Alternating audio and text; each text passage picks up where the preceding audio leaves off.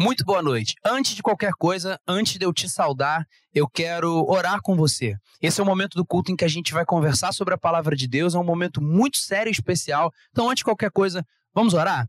Feche seu olho aí na sua casa junto comigo.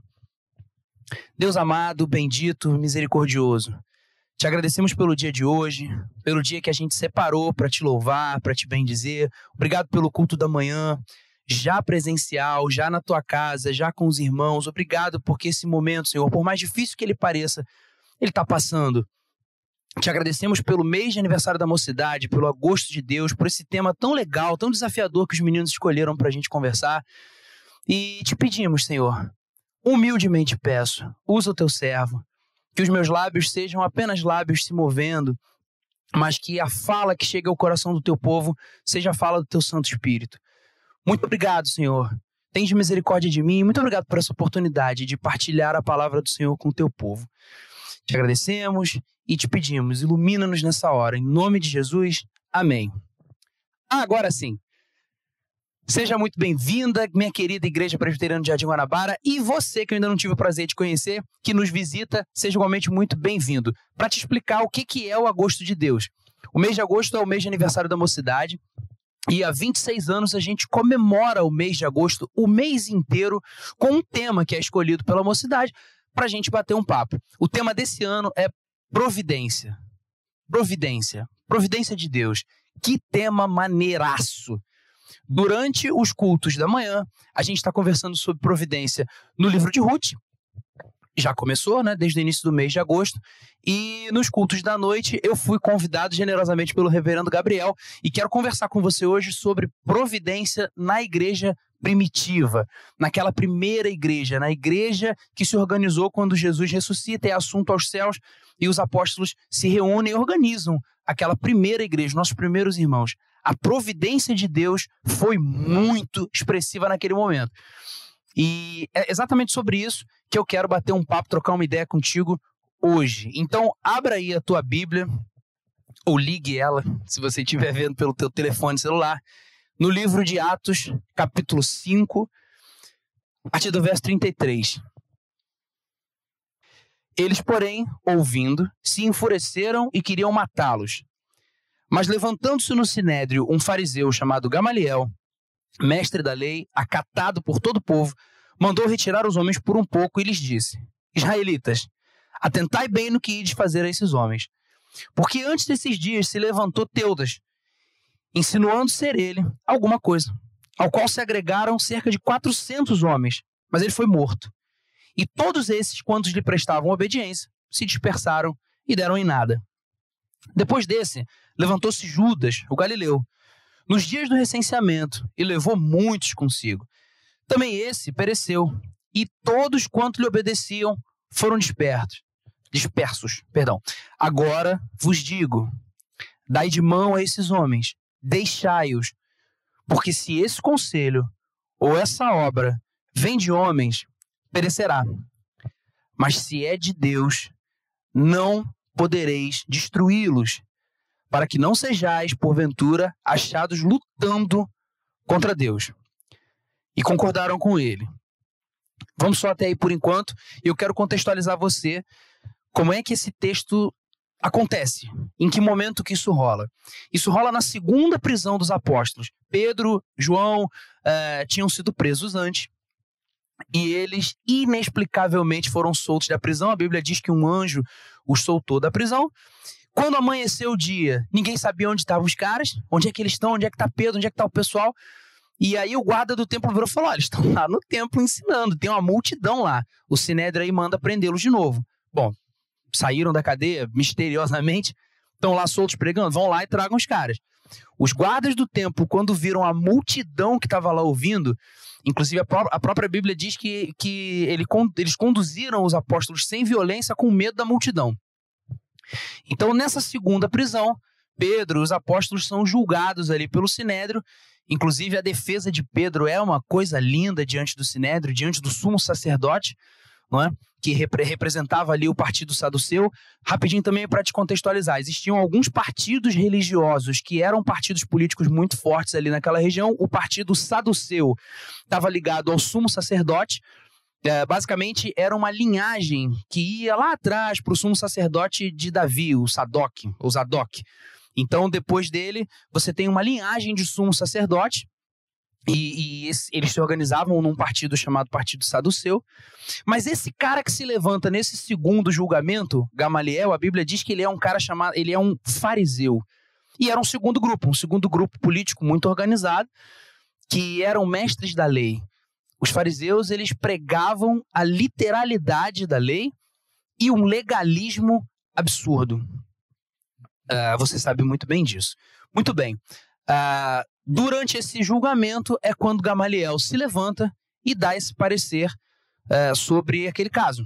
Pedro, os apóstolos estão sendo julgados e Gamaliel diz isso aí que a gente acabou de ler. A gente está falando de providência, lembra? Providência.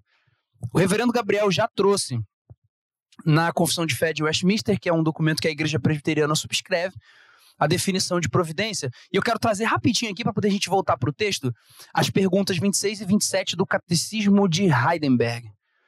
É um texto de 1563. Eu vou ler rapidinho as perguntas 26 e 27. É um texto escrito com uma linguagem muito simples, você vai entender. Olha que legal, que definição legal de, de providência. Pergunta 26 fazendo referência ao credo dos apóstolos. Em que você crê quando diz: creio em Deus Pai Todo-Poderoso, Criador dos céus e da terra?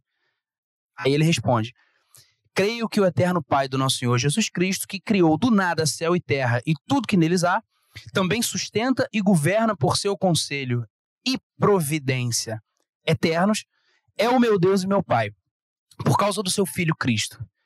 Creio neles tão completamente que não tenho nenhuma dúvida de que ele me suprirá de tudo que necessito ao corpo e à alma por sua divina providência. Pergunta 27. O que você entende por providência de Deus? Agora, agora tirou onda, vê só. A providência de Deus é o seu onipotente e onipresente poder. Eu vou ler de novo, cara. Olha, olha que barato. A providência de Deus é o seu onipotente e onipresente poder, por meio do qual, em suas mãos, ele sustenta continuamente céu, terra, todas as criaturas, governando de tal modo que ervas, plantas, chuva, seca, abundância, escassez, comida, bebida, saúde, doença, riqueza, pobreza, todas as coisas. Não nos venham por acaso, mas procedam da sua mão paternal. Que definição de providência, né? Então a gente pode entender que providência é o exercício sábio, justo, perfeito, paternal e amoroso da soberania de Deus, do poder de Deus. Isso é providência. Legal, Tinho, como é que a gente vê a providência na igreja primitiva? especialmente nesse momento aqui onde os apóstolos estão presos. O primeiro enfoque que eu quero destacar com você, para a gente enxergar a providência, é o seguinte: a providência deixa muito clara a soberania de Deus. Lembra do catecismo de Heidelberg que a gente leu agora? Providência é o exercício justo, é, soberano, paternal, amoroso e perfeito da soberania de Deus. Isso é providência.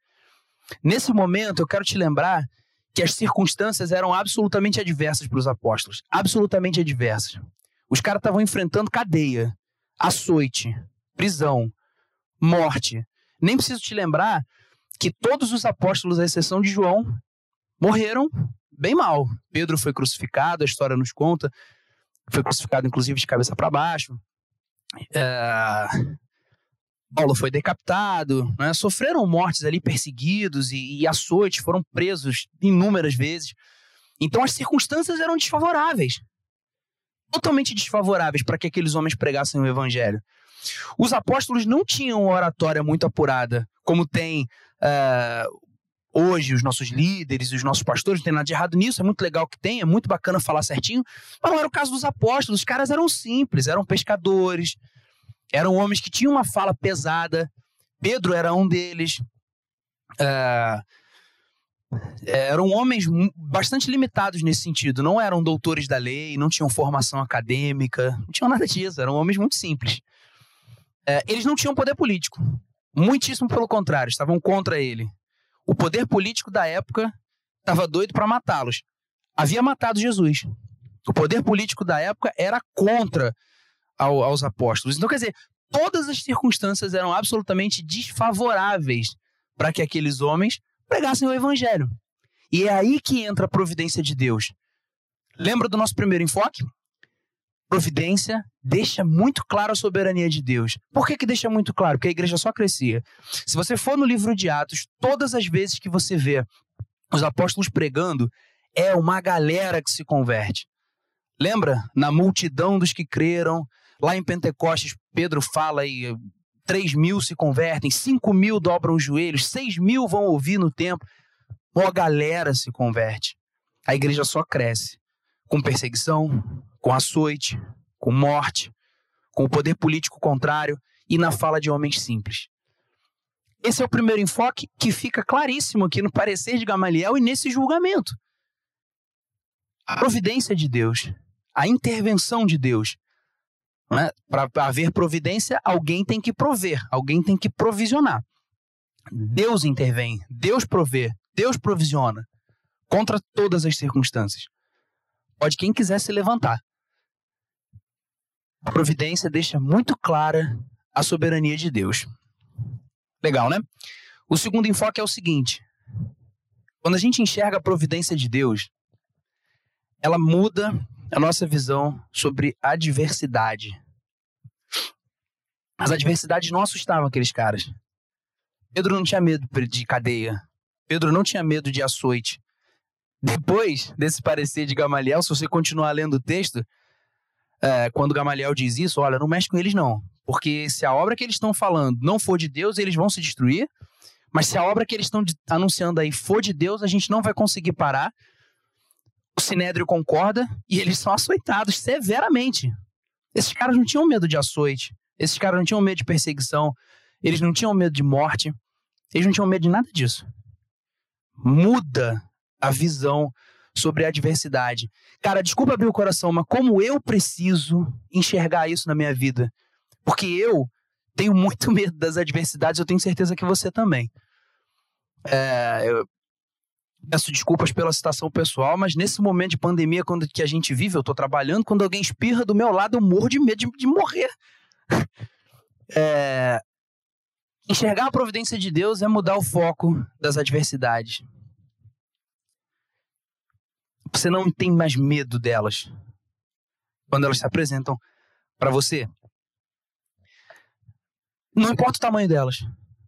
Não importa o tamanho do gigante que se apresenta para você. É, essa semana a gente viu, por falar em gigante, pela internet, eu tenho certeza que você deve ter visto também, uma lamentável cena de um jovem pobre, absolutamente desprovido de tudo e miserável, ofendendo um motoboy, entregador de comida. Esse sim um gigante. Aos olhos humanos, o gigante era o ofensor. Porque tinha dinheiro, porque provavelmente conhecia poderosos, porque morava numa casa sensacional.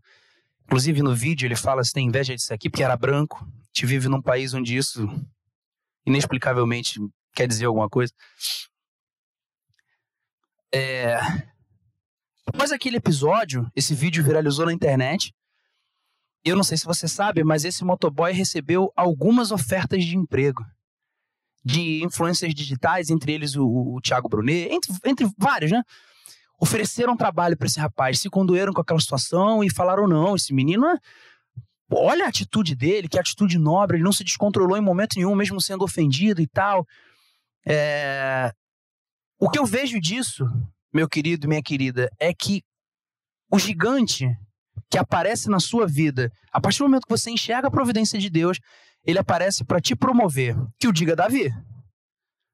Lembra? Golias era um gigante. Aos olhos do racional, não valia encarar aquele malandro.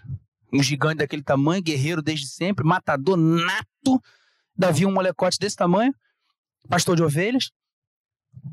Davi enxergava a providência de Deus, onde todo mundo virava e falava: Nossa, um gigante. Davi olhava e falava: Pô, um cara desse tamanho eu não vou errar. Aqui eu acerto ele em cheio. Enxergar a providência de Deus é entender que os gigantes que aparecem, e eles vão aparecer, eles não têm chance contra você, não. Deus proverá. Deus intervém a meu favor, ao seu favor, e ele aparece para te promover. Essa mudança de foco da adversidade é maneiraça, porque Pedro, aquele Pedro que negou Jesus três vezes, que andava armado. Lembra os caras quando foram prender Jesus? Pedro estava armado, ele estava com espada. Esse Pedro mesmo. Pecador, complicado, um cara difícil. Na sua primeira carta, lá no, no capítulo 1, verso 7, ele vai falar que é, é, é, muito lindo isso. Ele vai falar sobre a fé que é, é refinada pelo fogo. Não é? A fé é como ouro refinado pelo fogo. Quer dizer, o ouro, quando ele passa pelo fogo, ele pode ser moldado e vira uma peça lindíssima. Não é? Olha que bonito, cara, que mudança maneira de visão, que mudança maneira de enfoque. É, as adversidades que os caras estavam enfrentando, Pedro vê como algo que estava melhorando a sua fé. Igual o ouro que estava passando pelo fogo para virar uma parada melhor. Olha que legal. Olha como é que enxergar a providência de Deus muda a visão sobre os problemas, sobre a adversidade. Senhor, me faz ver isso com mais frequência. Aprendi no seminário quando a gente prega, a gente pega primeiro pra gente, né? Mudar a nossa visão sobre as adversidades e enxergar a providência de Deus é maneiríssimo, porque Deus usa o próprio perseguidor o próprio perseguidor para fazer cumprir a vontade dele. Gamaliel, o início do texto diz ali, ó, eles, porém, ouvindo, se enfureceram e queriam matá-los. Gamaliel fazia parte do sinédrio. Eles só não foram condenados à morte ali naquele momento, a morte ali naquele momento, por conta do que lemos aqui, por conta do parecer de Gamaliel. O perseguidor se levantou para falar: peraí, não mata não. Não mata não. Porque se a obra que eles estão falando aí for de Deus, a gente não vai conseguir destruí-los não. Gamaliel não fala isso porque uh, ele acreditava em Jesus Cristo e acreditava no discurso dos apóstolos. Gamaliel, naquele momento, foi apenas instrumento da providência. Deus usou o perseguidor para fazer cumprir a sua vontade soberana. A providência muda o meu enfoque e o teu enfoque sobre as adversidades e sobre os problemas. Basta que a gente coloque a confiança no lugar certo. E aí, aí é que é difícil. Colocar a confiança no lugar certo. Pedro demorou para colocar a confiança dele no lugar certo. Bateu cabeça, sofreu pra caramba até ele entender onde é que ele tinha que botar a confiança dele. A providência muda a nossa visão sobre as adversidades. Então, tá comigo até aí? Tá rolando? Tá mesmo? Tem certeza? Ó, primeiro enfoque. A providência deixa clara a soberania, tá? Providência é igual a soberania. Providência é o exercício da soberania de Deus. Que exercício é esse? O exercício amoroso, paternal, justo, impecável, infalível. Exercício da soberania de Deus. Isso é providência. Definimos. A providência, quando você enxerga ela, ela muda a tua visão, a minha visão sobre os problemas e sobre a adversidade. É aí bonito? O terceiro enfoque é o mais legal. Porque a gente falou sobre colocar a confiança no lugar certo. Que lugar certo é esse? E por que, que a providência de Deus é tão incisiva, tão evidente nesse momento de organização ali da primeira igreja, dos nossos primeiros irmãos? O que, que eles pregavam? O que, que eles estavam dizendo? Que trabalho é esse que esses caras estão fazendo? Vai parecer óbvio para você, mas eles pregavam Jesus Cristo, o Jesus que eles conheciam. Hoje a gente vê pessoas com, com leituras. assim. Jesus é, é, é inquestionavelmente muito respeitado e querido por todas as religiões do mundo. Se você conversar com um muçulmano, com um judeu, com um espírita, com um espiritualista, qualquer que, até com um budista, um taoísta, sei lá, ele vai ter uma visão muito respeitosa sobre Jesus. Um pouco diferente da nossa. Porque a nossa visão é respeitosa, reverente, porém Jesus pra gente é Deus segunda pessoa da Trindade. E é isso que os caras estavam anunciando. E eles estavam anunciando com a autoridade de quem viu. Eu vi Jesus ressuscitar um morto. Eu vi ele andar por sobre as águas. Eu vi ele curar cego. Eu vi ele levantar um cara que estava aleijado lá no tanque de Bethesda 38. Eu vi. Eu vi o machucado na mão dele, eu vi ele ressurreto, eu vi ele, ele subindo aos céus. É, o próprio relato da ressurreição, eu já vi, já li e já ouvi é, irmãos muito queridos, caros ao meu coração, dizendo: ah, não, isso, olha, quer dizer que é, eu não vejo de forma literal. Eu, eu, eu, entendo esse texto como depois de um dia escuro sempre vem o sol, depois da tempestade sempre vem a bonança. Legal, mas não é justo com os autores do evangelho. Fazendo justiça, eu tenho certeza que os autores do evangelho eles preferem que você odeie o texto e ignore e trate eles como mentirosos do que fazer uma leitura dessa. Porque é muito categórico e incisivo a fala dos apóstolos. Eu vi o Senhor. Eu vi ele ressurreto. Eu vi ele ressuscitar mortos. Eu vi ele devolver visão aos cegos. Eu vi.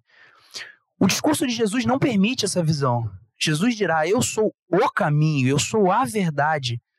Eu sou o Cordeiro de Deus. Eu tiro os pecados do mundo. Eu vim aqui morrer por você. É através de mim que você vai ver o Pai. Era isso que os apóstolos pregavam. Era aí que estava a confiança deles.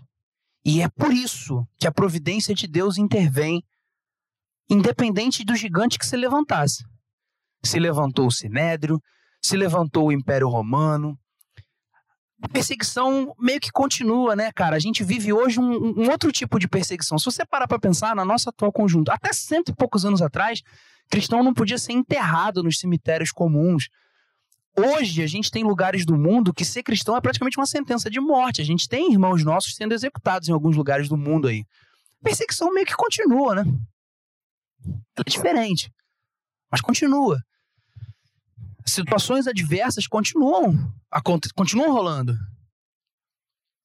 Sabe por que, que a providência de Deus intervém? Porque o que se prega é Jesus Cristo. Enquanto você tiver sua confiança, e eu também, nesse lugar, e enquanto essa for o foco, o tom da nossa mensagem, enquanto for isso que a gente estiver anunciando, olha, Jesus é o Filho de Deus. Ele nasceu pobre, andou no meio de gente pobre, no meio de gente humilde, no meio de gente pecadora, ladrão, assassino, prostituta, é, corrupto. Morreu no meio de dois ladrões. A pior morte que tinha na época. E ressuscitou ao terceiro dia.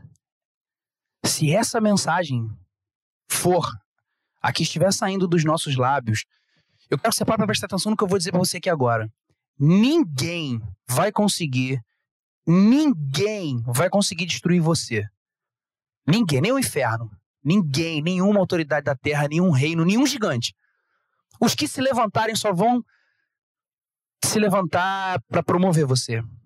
Para que o teu discurso ganhe mais amplitude, ganhe mais amplificação. Enquanto o foco da sua mensagem for Cristo, e não autopromoção, e não grana, e não views e likes, e qualquer outra besteira que tem na nossa época. Enquanto o foco do discurso for Cristo, for Jesus, e a nossa confiança estiver aí, a providência nos acompanhará. Por isso que ela acompanhou os apóstolos. Quem está dizendo para mim então que nada de mal vai me acontecer enquanto eu anunciar Jesus? Entenda bem, os apóstolos sofreram mortes horrorosas. A perseguição se intensificou. Mas nenhum deles teve medo, porque lembra do segundo enfoque? Providência muda a nossa visão sobre as adversidades. A minha alma e a tua alma tá garantida, velho. Garantida. Porque ela não nos pertence. A nossa salvação não pode ser perdida. Vou falar de novo para você. A nossa salvação não pode ser perdida. Porque ela foi dada de presente por conta do trabalho de Jesus Cristo na cruz. Qualquer outra coisa que aconteça, qualquer perseguição, ainda que ela ceife a nossa vida, nossa salvação está garantida. Não por nós, apesar de nós. É, é exatamente por isso que Jesus, antes de subir aos céus, vai dizer para aquela galera do primeiro século: aquela galera ali que organizou nossos, nossos primeiros irmãos, a igreja primitiva. Bonito, pomposo falar isso, mas é primitiva porque é a primeira galera que organizou a igreja. O corpo apostólico, os discípulos, a galera que andou com Cristo. Toda autoridade me foi dada. Toda autoridade me foi dada nos céus e na terra. Aí vem a missão. A missão é show. Ide por todo mundo, pregar o evangelho, fazer discípulos batiza em nome do Pai, do Filho e do Espírito Santo. Ensina a observar tudo que eu tenho ensinado para vocês. E eu estarei com vocês todos os dias até o final dos tempos. A providência aí, cara. Enquanto eu, Senhor, tem de misericórdia de mim, me ajuda a cumprir essa missão. Enquanto eu e você que está me assistindo e o Rodrigo que está ali me ajudando a gravar, e você que de repente caiu aqui no YouTube, não tem qualquer compromisso com a fé, enquanto o nosso anúncio for esse, ele estará conosco até o final dos tempos. Não sou eu que estou dizendo, não, tá? Foi ele. Mas eu acredito a Vera. Acredito muito nisso. Em outras palavras, o que Jesus está dizendo é o seguinte: vai pelo mundo todo, me apresenta para a galera, Faz com que quem não me conhece me conheça. E ó, eu tô com você até o fim dos tempos. Minha providência te alcançará. Vou mudar a tua visão sobre as adversidades. Eu vou intervir, mesmo quando as circunstâncias forem desfavoráveis a você. E ainda que a perseguição ceife a sua vida, relaxa. Sua alma passará a eternidade comigo.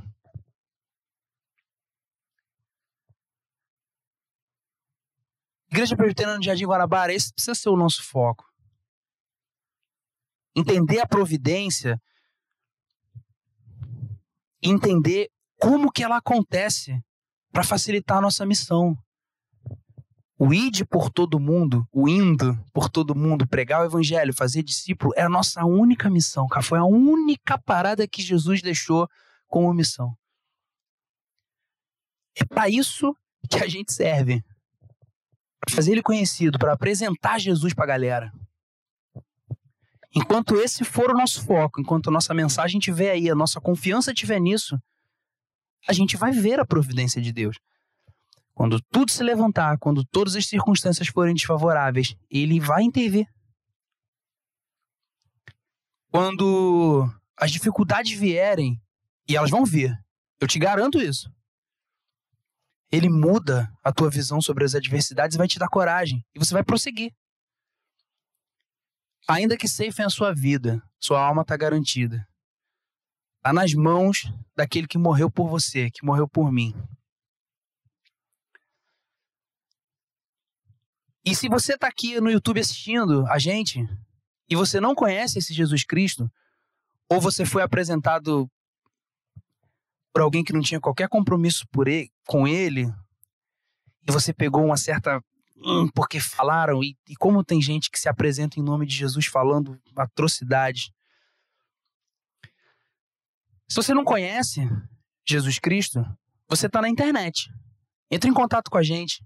Eu faço questão de trocar uma ideia contigo. Vamos bater um papo. Não por mim, cara, minha vida é feia, não inspira ninguém, não tenho nada para te oferecer. Mas eu conheço ele. Ele me salvou, cara, me tirou de, de lugares que você não faz nem ideia. Então, se você não conhece Jesus Cristo, procura a gente aí, manda um e-mail, manda um, eu, isso vai chegar até mim, eu faço questão de te procurar pra gente trocar uma ideia. E aos membros da Igreja Presbiteriana do Jardim Guanabara, foco na mensagem, foco na missão.